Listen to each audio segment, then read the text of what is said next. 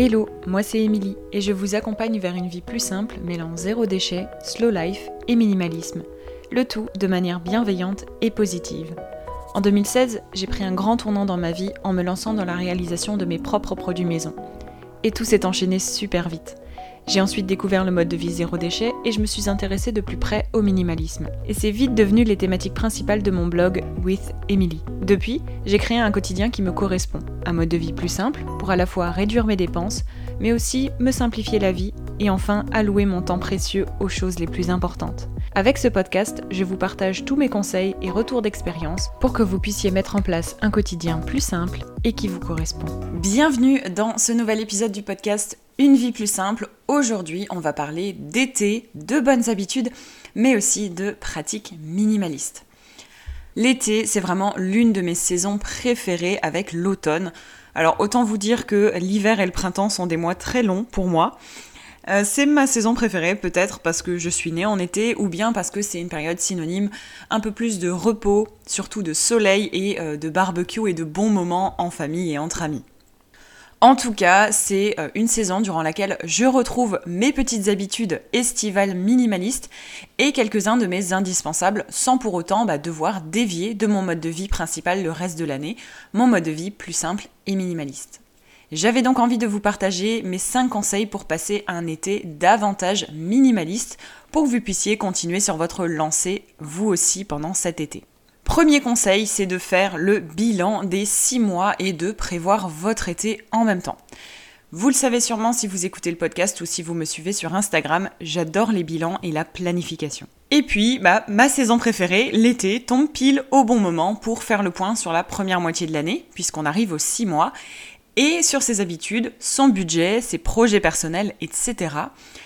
En plus de ça, le tout début de l'été, bah, c'est le bon moment pour planifier les prochains mois jusqu'à la rentrée en septembre, parce qu'il y a toujours environ plus ou moins 8 semaines d'été avant septembre. 8 semaines, c'est donc facile à découper, facile à organiser, notamment pour pouvoir suivre des petits challenges et profiter aussi un peu de moments plus slow, plus ralentis, mais on en reparle un peu plus tard dans les prochains points. Deuxième conseil pour un été minimaliste, c'est de réaliser des produits maison estivaux. L'été n'échappe pas bien évidemment à la réalisation de produits maison. C'est justement le moment de continuer sur votre lancée économique mais aussi minimaliste ou encore zéro déchet et de ne pas dépendre de produits industriels pour prendre soin de vous en été mais aussi vous soigner, vous protéger, etc. Vous pouvez notamment réaliser des produits estivaux comme l'après-soleil, euh, le gommage pour le corps, notamment pour parfaire le bronzage, c'est parfait.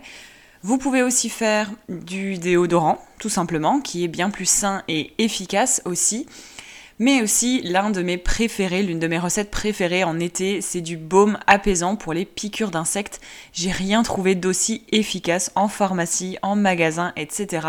La version faite maison que j'ai depuis plusieurs années maintenant, c'est la plus efficace selon moi. Et en plus de ça, je suis quelqu'un qui se fait piquer par tous les insectes possibles en été, donc croyez-moi que j'en ai testé des produits industriels, habituels ou même pharmaceutiques et que le baume apaisant maison, la recette que j'ai, fonctionne vraiment très bien, elle est vraiment efficace et en plus de ça, elle est vraiment pas compliquée à faire et si vous réalisez déjà quelques-uns de vos produits maison, vous avez déjà tous les indispensables chez vous. Pour revenir aux autres recettes que vous pouvez faire, l'après-soleil maison, c'est l'une des recettes les plus faciles et économiques et en plus de ça les plus apaisantes que j'ai pu tester en termes d'après-soleil. J'ai une peau très claire et qui du coup subit euh, très facilement euh, le soleil.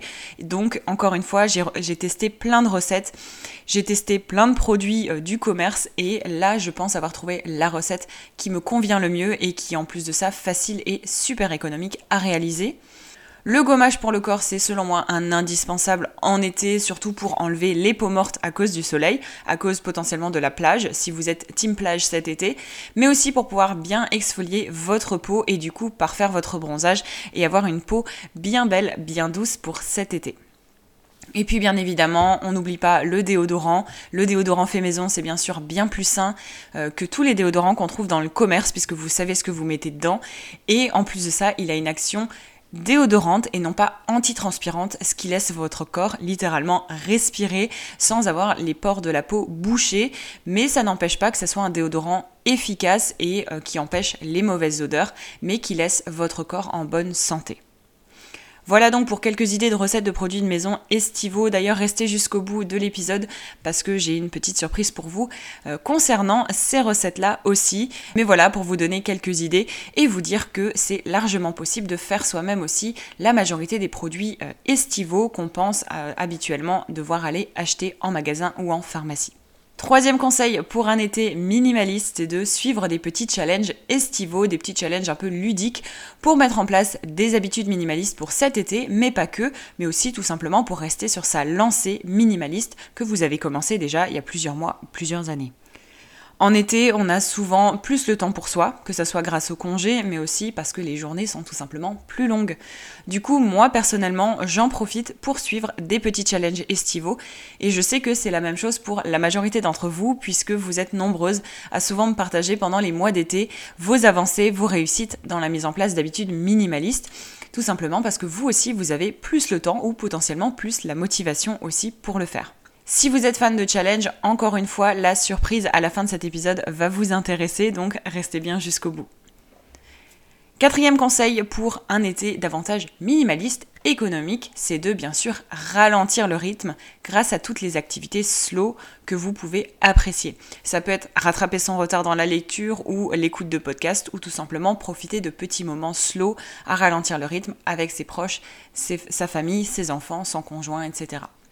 Parce que l'été, c'est aussi synonyme de ralentir le rythme. Ça ne veut pas forcément dire courir partout en vacances, en voyage. Si c'est votre truc, c'est bien, mais dans tous les cas, les deux mois d'été ne peuvent pas être remplis complètement. Donc prenez vraiment du temps pour ralentir le rythme, prendre du temps pour vous avant ou après un voyage, avant ou après des vacances, peu importe, ou régulièrement dans la semaine si vous ne partez pas. Ça peut être tout simplement de prendre du temps avec ses proches en profitant de sa terrasse, de son balcon, du parc d'à côté et euh, ralentir le rythme. Et de mon côté, je trouve qu'il n'y a rien de mieux que prendre du temps pour lire ou écouter des épisodes de podcast et potentiellement rattraper son retard comme je vous en ai parlé avant moi, mon été va me permettre de continuer sur ma lancée et de rester sur ma lancée de 2 livres par mois pour pouvoir réussir mon challenge de 24 livres pour 2023. Et je peux déjà vous dire que euh, j'ai largement avancé dans mon challenge, donc j'ai même des livres d'avance, donc ça c'est nickel. Euh, si vous ne savez pas de quel challenge je parle, j'en parlais dans un des premiers épisodes de podcast de cette année 2023 où c'était mes objectifs de l'année, c'était de lire en tout 24 livres soit 2 livres par mois, même s'il y a des mois où je vais lire plus et des mois où je vais lire moins. En plus de ça, j'ai trouvé quelques suggestions de lecture minimaliste pour cet été et j'ai aussi euh, une pile à lire assez importante à côté de ça, des romans, etc. Donc je ne vais pas m'ennuyer et je vous conseille de faire la même chose. D'ailleurs, n'hésitez pas à me dire, soit par email, soit sur euh, Instagram, par les messages privés, euh, quelles sont vos lectures prévues pour cet été. Ça va me donner sûrement de l'inspiration et j'aime toujours avoir votre retour parce que souvent on a les mêmes goûts. Cinquième et dernier conseil pour passer un été minimaliste, c'est de réaliser soi-même ses boissons fraîches.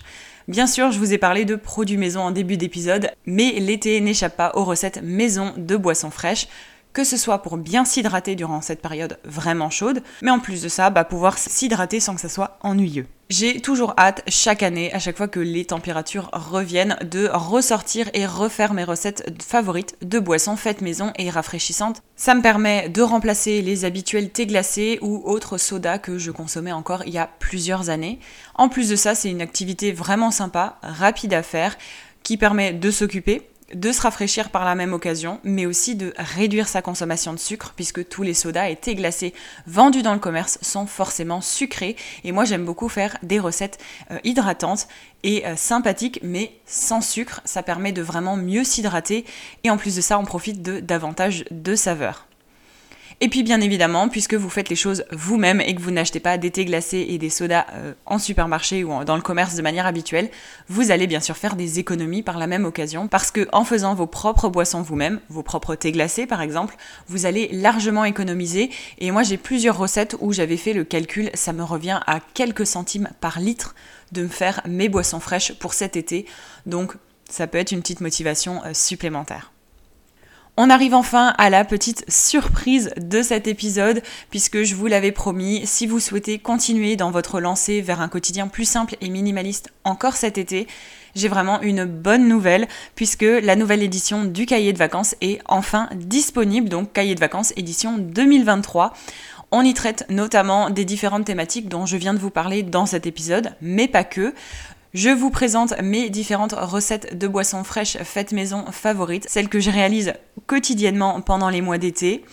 Vous allez aussi avoir mes suggestions de lecture minimaliste, mais aussi de certains podcasts pour cet été, pour vous permettre de vous suivre pendant que vous allez euh, ralentir le rythme et vous poser sur votre terrasse dans votre jardin. Je vous propose également des petits challenges estivaux pour mettre en place bah, des habitudes minimalistes même cet été ou continuer dans la mise en place de vos habitudes. Notamment, il y a des petits challenges désencombrement, il y a des challenges minimalistes d'habitudes, etc. Bref, des trucs qui vont bien vous plaire. Bien évidemment, on n'échappe pas encore une fois aux recettes de produits maison estivaux, donc les recettes dont je vous ai parlé, l'après-soleil, le gommage, le déodorant ou encore le baume apaisant pour les piqûres d'insectes. Bref, vous aurez tout ça dans le cahier de vacances. Et puis bien sûr, vous le savez, c'est le point par lequel j'ai commencé. Vous aurez toute une page, même une double page, bilan des six derniers mois et euh, planification, prévision de votre été minimaliste pour remplir euh, tout ça et pouvoir vraiment vous projeter dans votre été et pouvoir profiter au maximum. Et puis bien évidemment, vous retrouverez euh, les classiques mini-jeux qu'on retrouve dans tous les cahiers de vacances habituels parce que je ne pouvais pas vous proposer une seconde édition de ce cahier de vacances sans vous proposer des mini-jeux. Donc vous aurez des mots mêlés, des mots fléchés et même des petits sudoku euh, simples. Et puis bien sûr, tout ça euh, mis à la sauce de la vie plus simple et du minimalisme. Je vous laisse découvrir tout ça dans le cahier de vacances. Ce cahier de vacances est donc composé d'une quarantaine de pages et son contenu est 100% inédit par rapport au contenu de l'année dernière. Ce sera donc, selon moi, votre meilleur allié pour continuer dans votre lancée vers un quotidien plus simple, minimaliste et économique cet été. Pour obtenir votre exemplaire, euh, je vous laisse aller voir dans les notes de l'épisode et cliquer sur le lien dédié ou tout simplement, si vous voulez, vous pouvez vous rendre sur mon site internet withemily.com. J'espère que cet épisode a pu vous inspirer à passer un été plus simple et à continuer à implémenter des bonnes pratiques pour ralentir le rythme, réduire vos dépenses et bien sûr remplir votre cahier de vacances. On se donne rendez-vous nous dans 15 jours pour le dernier épisode de cette seconde saison du podcast avant la petite pause estivale et le retour à la rentrée pour une saison 3. En attendant, n'hésitez pas à partager cet épisode autour de vous et à mettre 5 étoiles sur Apple Podcast ou même sur Spotify. À bientôt! Merci d'avoir écouté cet épisode de Une vie plus simple jusqu'à la fin. Si vous avez apprécié, n'hésitez pas à vous abonner au podcast et à le partager autour de vous. Retrouvez toutes les notes et ressources mentionnées dans l'article dédié sur withemily.com. Et si vous souhaitez rejoindre la communauté, n'hésitez pas à vous inscrire à la newsletter depuis le site internet. Et je vous dis à bientôt pour un nouvel épisode de Une vie plus simple.